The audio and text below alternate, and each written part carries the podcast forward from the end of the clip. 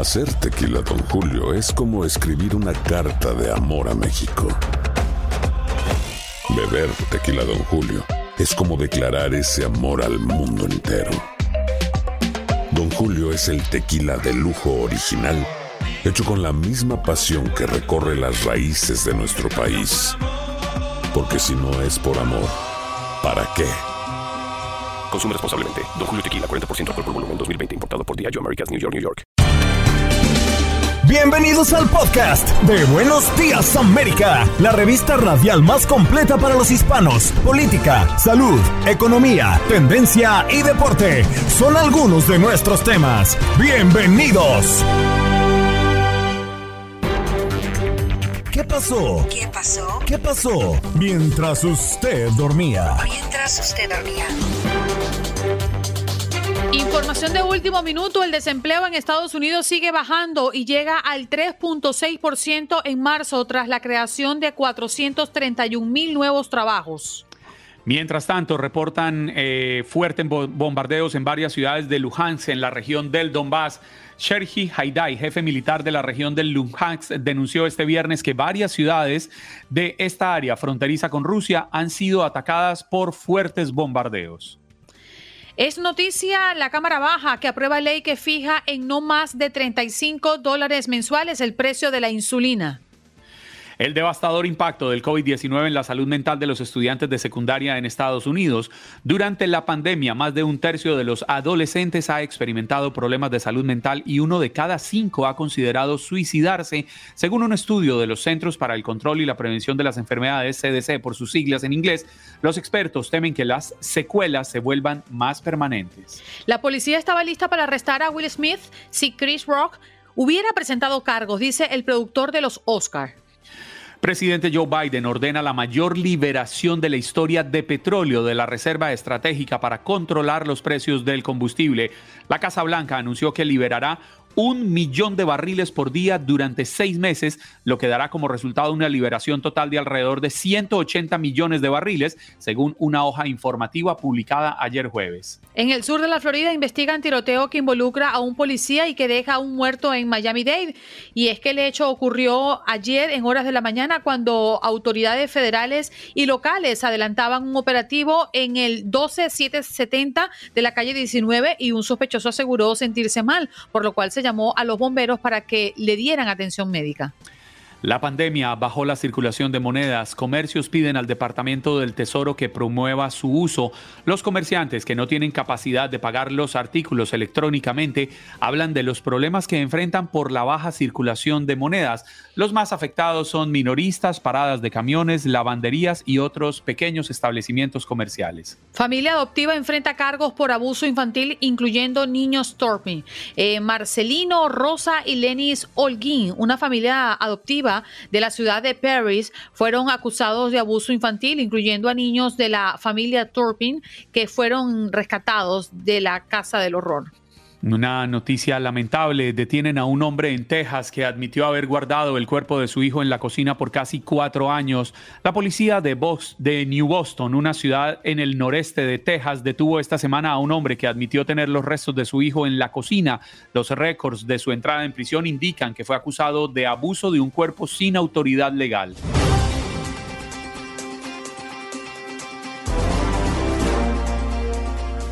Hoy en Buenos Días América conversamos con Pedro Rojas, quien es corresponsal de Univision en la Casa Blanca, a propósito de que el presidente Joe Biden ordena la mayor liberación de la historia de petróleo de la Reserva Estratégica para controlar los precios de combustible.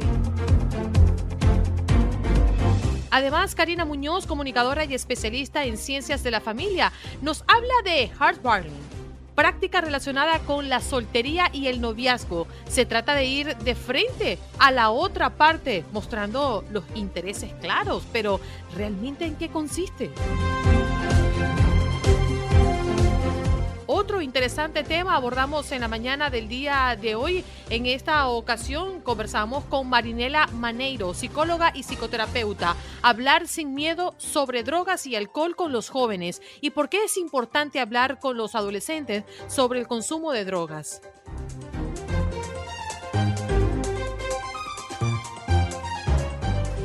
Bueno, nos vamos de inmediato con nuestro corresponsal de Univisión en la Casa Blanca. Él es Pedro Rojas. Pedro, muy buenos días. Gracias por estar esta mañana con nosotros.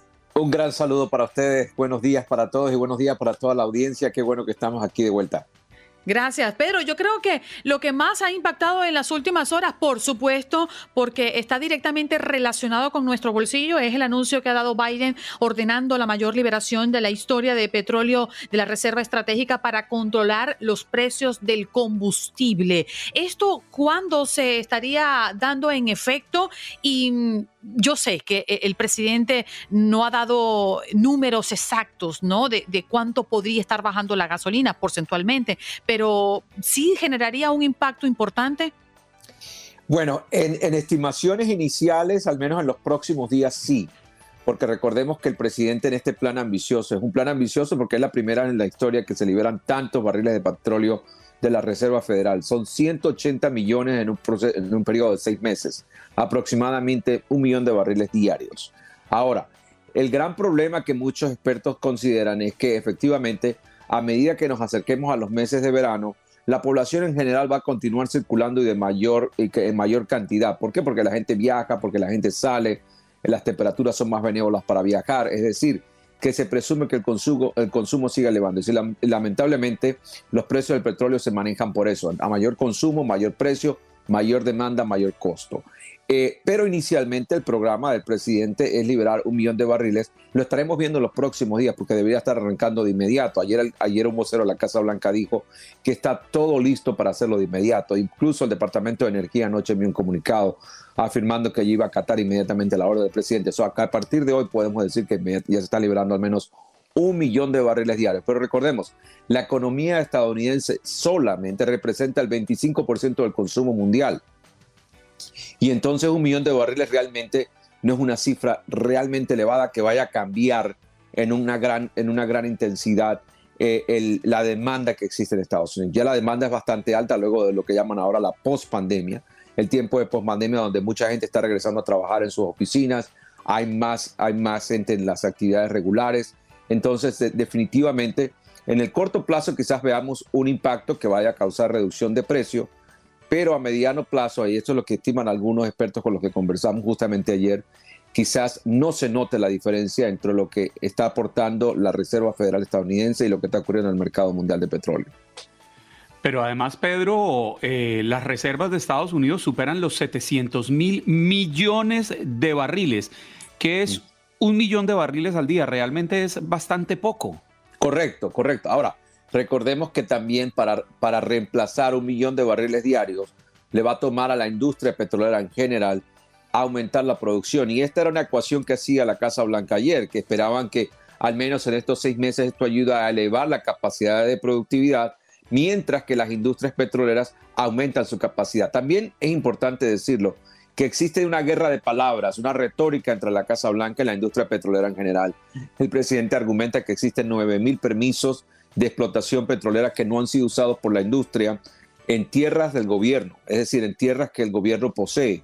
Pero, importante decirlo, la industria, por otro lado, ha argumentado que las reglamentaciones que ha impuesto el presidente Biden de que llegó a la Casa Blanca hace más de 14 meses son muy estrictas y no solamente se necesita un permiso, se necesitan cumplir otros procesos que el Departamento de Energía ha hecho muchísimo más complicados, dada la política más ambientalista que domina en este momento la Casa Blanca. Mm. La guerra, Pedro, eh, que no cesa, eh, se amenazan con nuevas sanciones. Eh, Rusia, a mi parecer, se burla del mundo hablando de posibles eh, acuerdos, eh, me refiero a los corredores humanos, eh, a, la bajada en la escalada de, su agresión y nada de eso ocurre. De hecho, Ucrania dice son solo palabras en las voces del presidente ucraniano, pero desde los Estados Unidos, ¿qué se viene em, con referencia a? Bueno, ayer se anunciaron más sanciones. El presidente tuvo una llamada con el presidente de Ucrania esta semana, Volodymyr Zelensky, como el miércoles. El Volodymyr Zelensky volvió a pedir más dinero. El presidente dijo que le va a mandar 500 millones adicionales más. Al parecer, estos 500 millones no son de los 13 mil millones que acaba de aprobar el Congreso hace una semana y media dos, sino van a salir de otra partida de recursos. Estos dineros serían para pagar nóminas de pago, para pagar a los empleados del gobierno de Ucrania, literalmente no es para gastos de armas. Entonces, eh, la, disponibilidad de ayuda humanitaria continúa, la ayuda, ayuda económica estadounidense va a continuar. Lo que es cierto es que ya nos adentramos en, el sexta, en la sexta semana de este conflicto, como tú lo has dicho, no vemos una luz en el túnel. Hoy, hoy se reporta que por primera vez Ucrania ha bombardeado un depósito de combustible en Rusia, que sería oficialmente el primer ataque ucraniano en tierra en territorio de Rusia.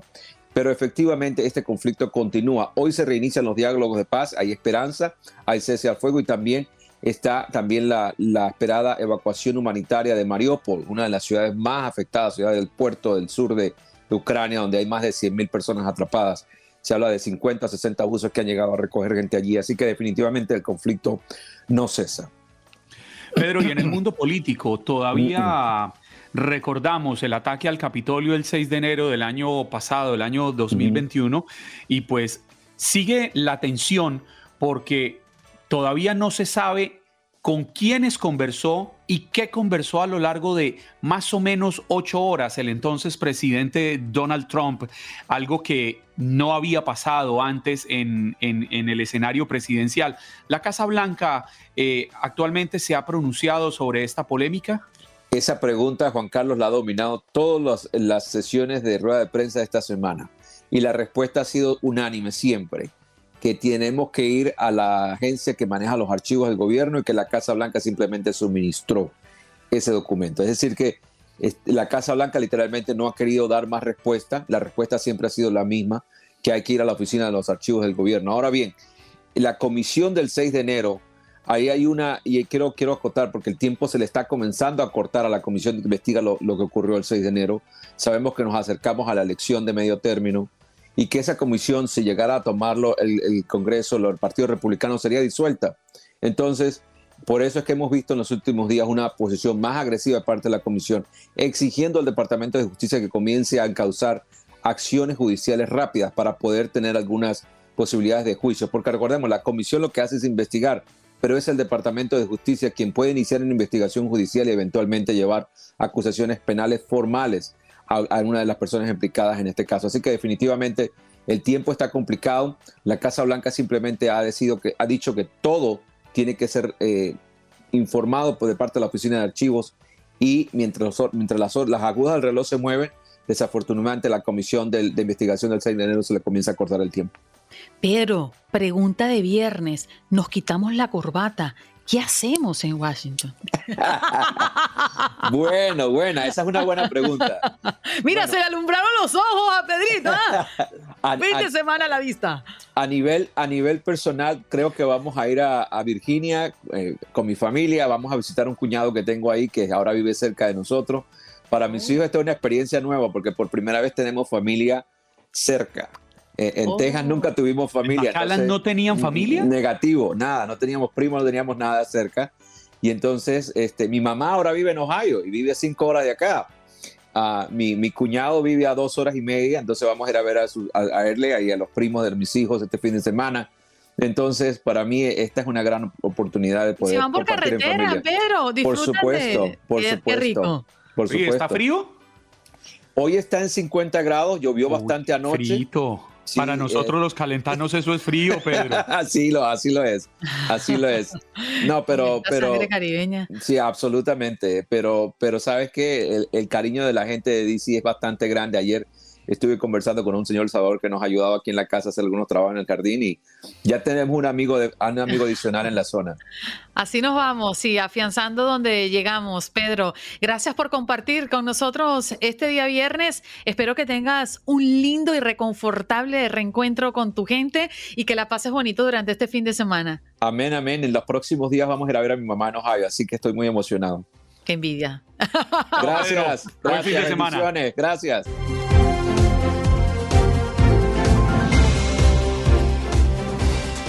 Nos vamos de inmediato con nuestra próxima invitada cuando son las 8 y 40 minutos de la mañana en el este. Ay, perdón, Juan Carlos, se me olvida siempre que estás acá. Discúlpame. Ay, Andreina Gandica, yo ya no sé qué hacer. Usted es feliz buscando cómo me quita mi trabajo. Bastante esfuerzo me ha costado a mí el ganarme la posibilidad, el espacio, la responsabilidad, el inmenso placer de decirle ahora en este programa. A mí me da vergüenza con nuestra invitada tener que sentar mi voz de protesta pero es que usted no se imagina, yo soy el horero oficial de este programa y Andreina es feliz diciendo la hora. En Estados Unidos, en la costa este del país, son las 8 y 41 minutos de la mañana, en el oeste, en el Pacífico, donde todavía no despunta el sol, 5 y 41 minutos de la mañana, y en el centro, en el centro de esta gran nación estadounidense, 7 y 41 minutos de la mañana. Hora de irnos con nuestro siguiente invitado, invitada en este caso, Andreina, por favor. Sí, señor, vámonos a presentarla. Ella es Karina Muñoz, comunicadora y especialista en ciencias de la familia. Karina, buenos días, gracias por estar acá con la audiencia de Costa a Costa de Buenos Días América. Hola, bueno, buenos días a ustedes. Acá en Chile son las 9.41, estamos un poquito más... Karina, no, digas la hora porque se me pone bravo el horero. Ah. No, a Karina, a Karina le perdono todo, Andreina. Perdón, no quería quitarte, no estoy intentando tirar el trabajo. Oye, Karina, nos ha llamado mucho la atención este término, ¿no? Esta práctica, hardballing, ¿qué es?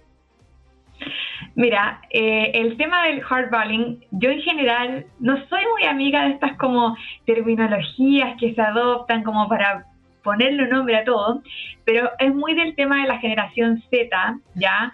Eh, o sea, personas menores de 25 años, eh, que están un poquito cansadas del fenómeno quizá como Tinder, entre comillas, eh, y están intentando restablecer vínculos más reales, ¿cierto? Entonces, ¿de dónde viene un poco esta, esta idea? O sea, yo te diría que recién el año pasado ya estábamos hablando de este término del hardballing, que en pocas palabras sería el enfrentar una cita, ¿cierto? Como con las cosas claras. O sea, no irse como dando vueltas ni con el rodeo de, bueno, voy a esperar a ver qué pasa o voy a de alguna forma como mostrar mis intenciones a medida que avance la relación, sino que es ir de frente con estas intenciones, ojalá en las primeras citas, en los primeros encuentros, eh, que sería un poco ir en, en contra de esta marea como de Tinder. Karina, la generación Z, la que nació entre 1997 y el año 2015, sería la que lo había iniciado, pero cuando yo leía para, para, para entender el tema de la entrevista, yo decía, pero esto no es nada distinto a lo que yo hacía cuando era adolescente, cuando era muchacho. O sea, o al menos yo, y recuerdo a mis amigos también, uno de ellos está oyendo en este momento el programa, nosotros éramos muy francos, muy abiertos. Queríamos un noviazgo, no queríamos un noviazgo, queríamos un, en aquella época le decíamos un rumbeo. No, yo solo, yo solo me quiero rumbear. Pero uno era muy claro y muy franco y muy directo. ¿Será que buscan es solamente cambiarle el nombre a, algo que yo creo que se ha practicado siempre? O no sé, a veces también decían amigos con derecho. uno decía, ¿qué es eso, amigos con derecho? Bueno, eh, somos pero no somos. O sea, nada está claro. Sí, exactamente. Bueno, tal como dices tú, esto es una práctica que se ha dado como desde siempre en la humanidad, pero que con la entrada y irrupción un poco del tema de las redes sociales y de los sitios como para eh, armar citas, digamos, como online, eh, se fue perdiendo un poco esto. ¿Por qué? Porque Tinder, de alguna forma u otra, es otro modelo de citas que dista un poco de lo que estamos hablando hoy día, porque en Tinder la gracia de esta red social es que las personas que la ocupan se mantengan constantemente en la red social, si no, no sería negocio, ¿cierto? O sea, como si fuera un sitio de citas ultra efectivo en donde la gente pudiese encontrar quizá a su otra persona, ¿cierto? O encontrar el amor, eh, no sería quizá un buen negocio, ¿ya? La idea de Tinder es crear un poco de adicción, ¿ya? Que la gente a través de, bueno, las fotos, a través de la imagen, a través de toda esta idea que tiene el mecanismo de Tinder, Em, se mantenga enganchada con la red social. ¿Por qué? Porque la gente primero en Tinder, la gracia es que tienes que poner tu foto, sí o sí. Entonces, todo se vuelve un poco superficial. Y al ser tan superficial, cuando estas personas se deciden juntar, la intención también es difusa. Ya es, bueno, eh, nos juntamos para qué? Como para un touch and go, para amigos con derecho, o eres una persona que está buscando realmente el amor, porque, no sé, te quieres casar, quieres tener hijos, ya eso es muy difuso hoy en día con este tema de las redes sociales. Entonces yo creo que por eso la generación Z, eh, como que ahora, claro, ve esto y le pone un término, un nombre, ¿cierto? Que sería el hardballing, pero es tal como dicen ustedes, como lo que se hacía desde siempre, cosa que se fue perdiendo con las redes sociales ya como generación millennial, diría yo. Em, entre, otras, me pregunto yo si no caemos mucho en esa tendencia de ponerle nombres a todo.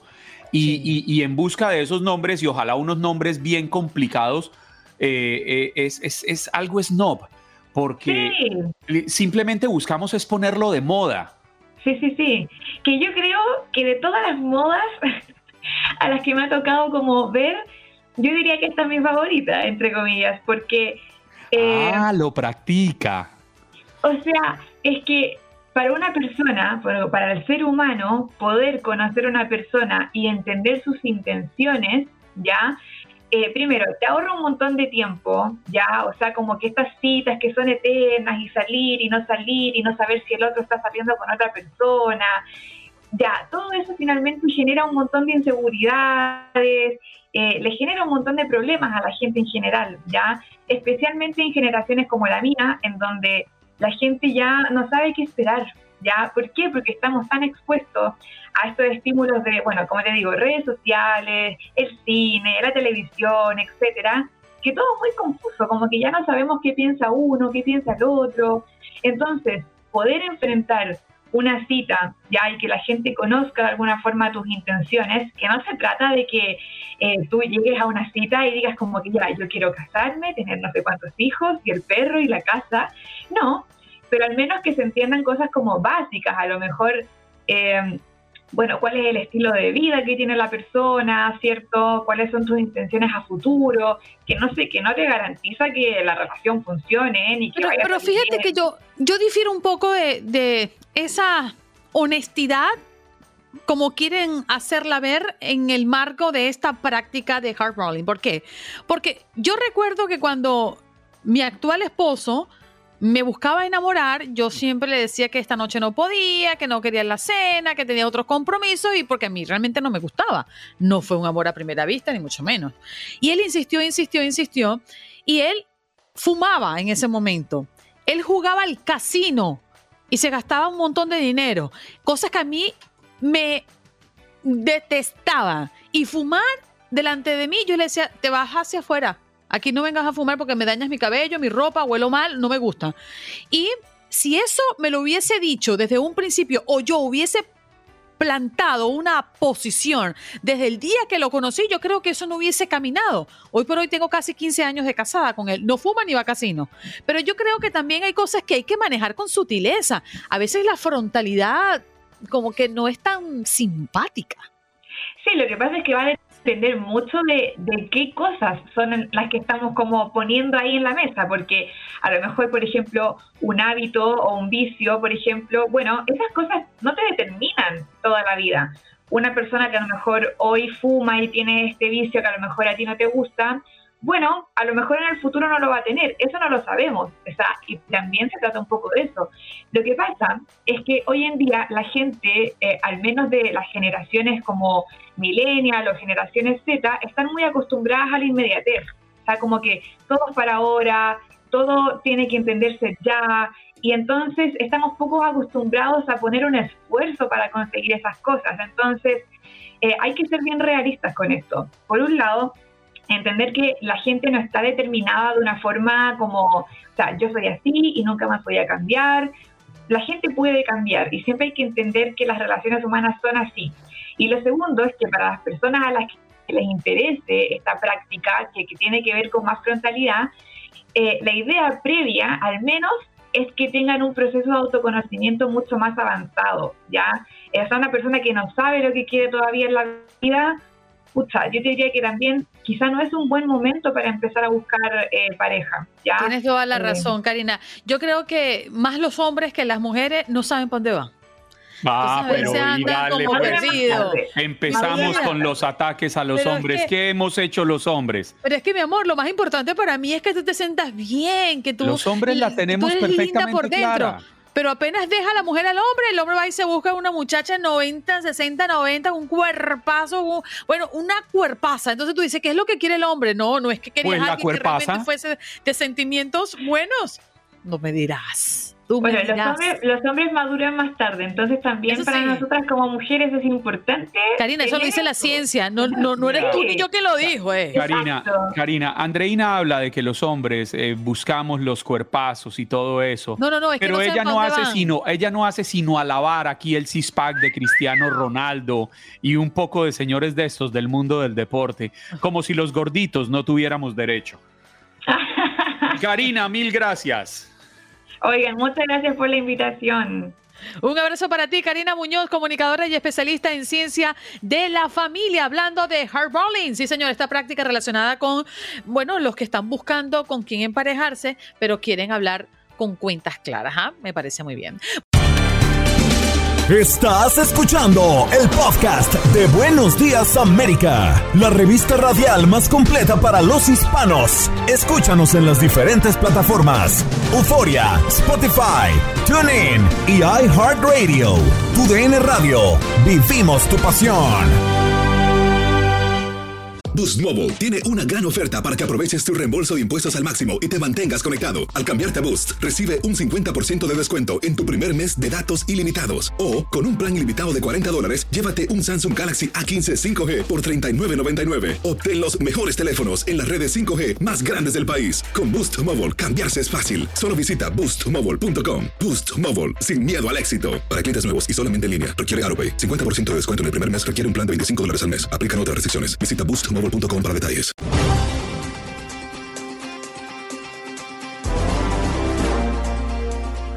Nos vamos de inmediato con nuestra próxima invitada. Ya está conectada con nosotros. Ella es Marinela Maneiro, psicóloga y psicoterapeuta. ¿Cómo está, doctora? Gracias por estar esta mañana con nosotros. Muy bien, muchas gracias por invitarme.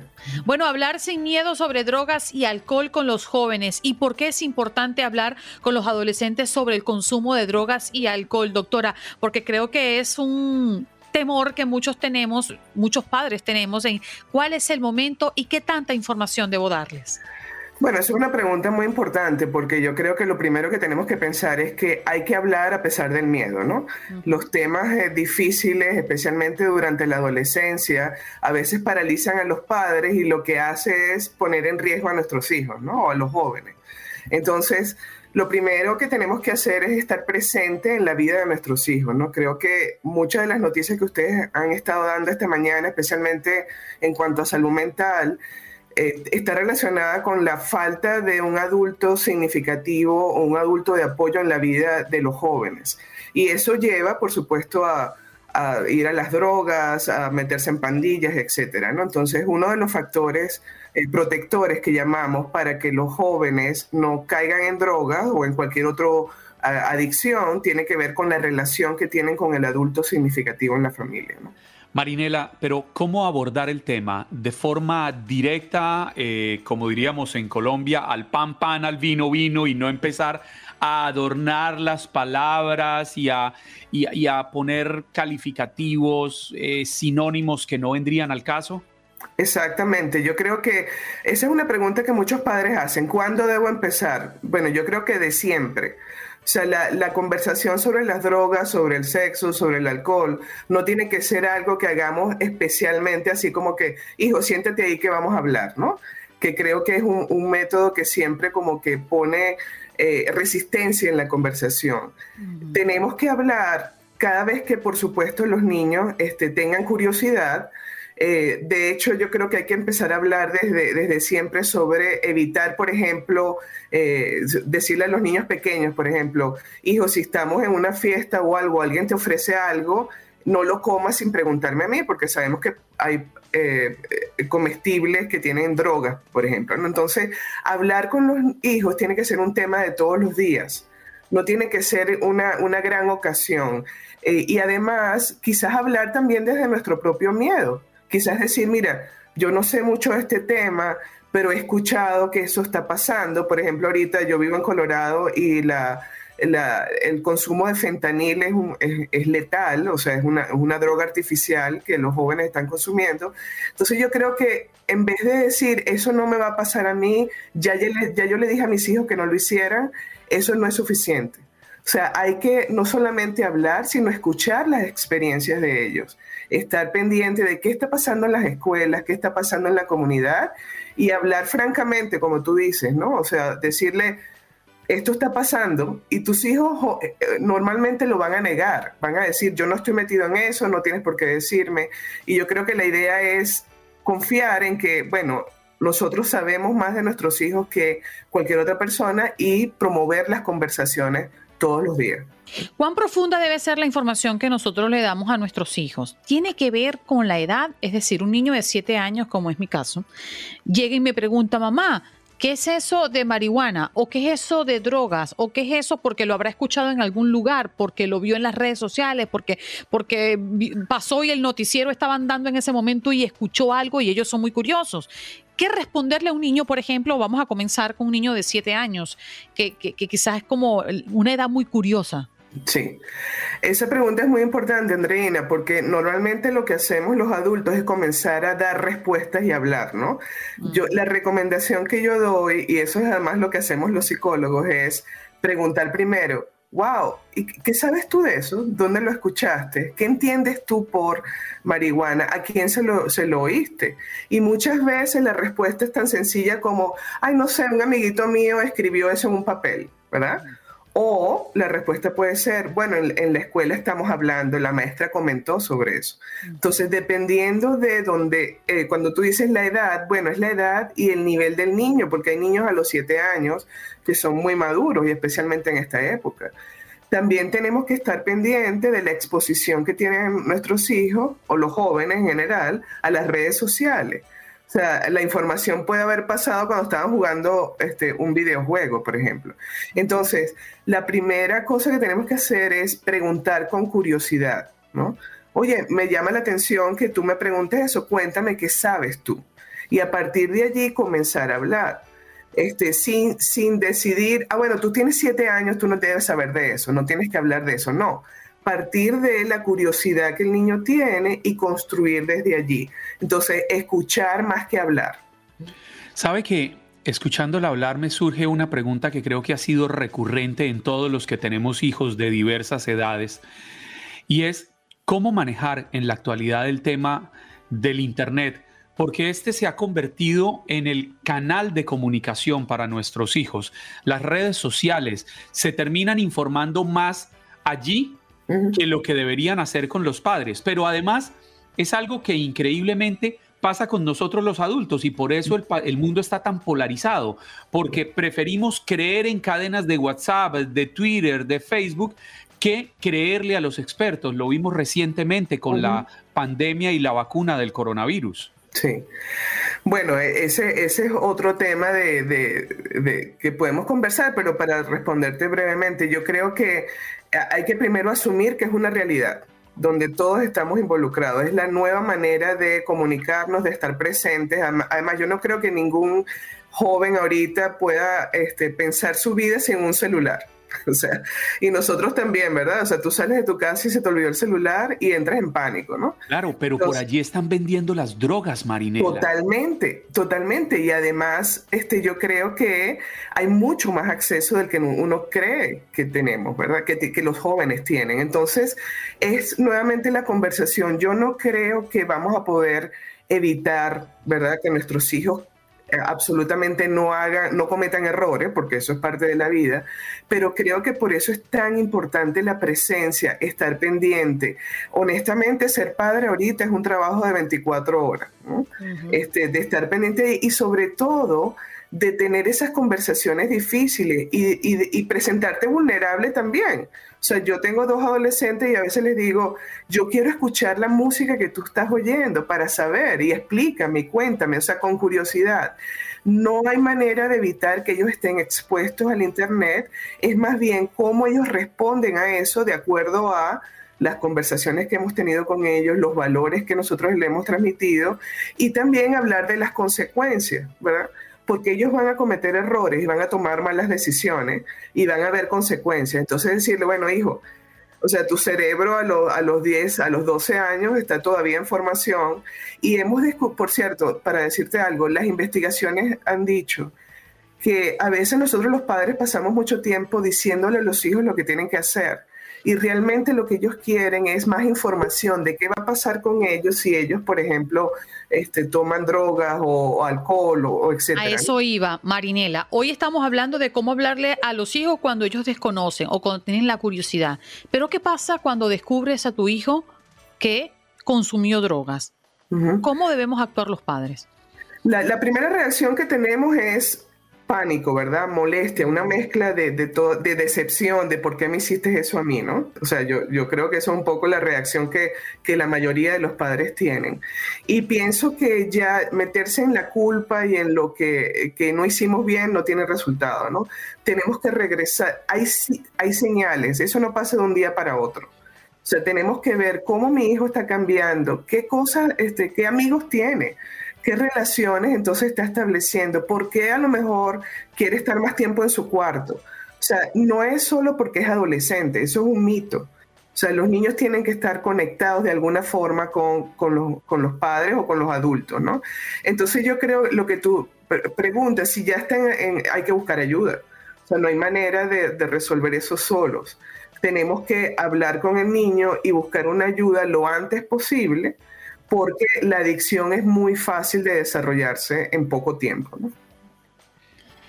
Interesante, queda uno, le soy sincero, Marinela, no sé si queda uno eh, con la conciencia tranquila o queda uno más preocupado porque es una realidad que nos puede golpear a cualquiera. Nadie está exento de caer en esto.